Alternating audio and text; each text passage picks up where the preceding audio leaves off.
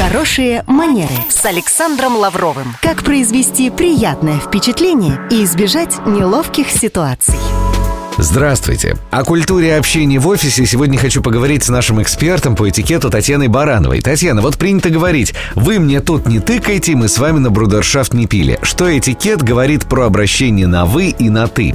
Ну, форма, скажем так, преподношения этого правила этикета, мягко говоря, не очень корректная. Безусловно, это несколько фамильярно, наверное, будет звучать, но так или иначе, действительно, содержание этой фразы имеет смысл, потому что с людьми, незнакомыми нам людьми, мы всегда а, обращаемся на «вы». В русском языке, в отличие от английского языка, есть обращение на «вы» и отдельно на «ты». Так вот, а, правила, правила этикета в русскоязычных странах предполагает, что к незнакомым людям, и тем более к людям, которые старше нас по возрасту или положению или рангу, мы обращаемся всегда на «вы». Это стандартное обращение, которым мы должны пользоваться как в офисе, так и в какой-то социальной сфере или среде.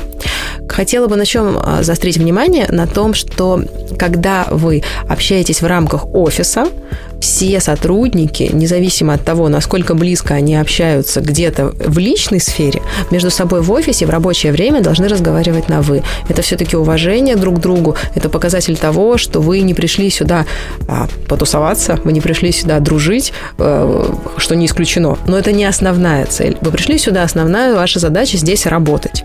Так вот, когда люди работают, они относятся достаточно дистанцированно друг к другу и уважительно, что как раз и выражается а, этим самым обращением на «вы» вне зависимости от того, Работал ли раньше где-то э, заместитель директора и директор вместе в какой-то другой компании? Были ли они сослуживцами? Были ли они однокурсниками? Что бы раньше их общее не связывало? Или, может быть, у них общее хобби на данный момент, и после работы они ходят каждый вечер в баню или играть в гольф? Совершенно неважно, что их связывает помимо работы.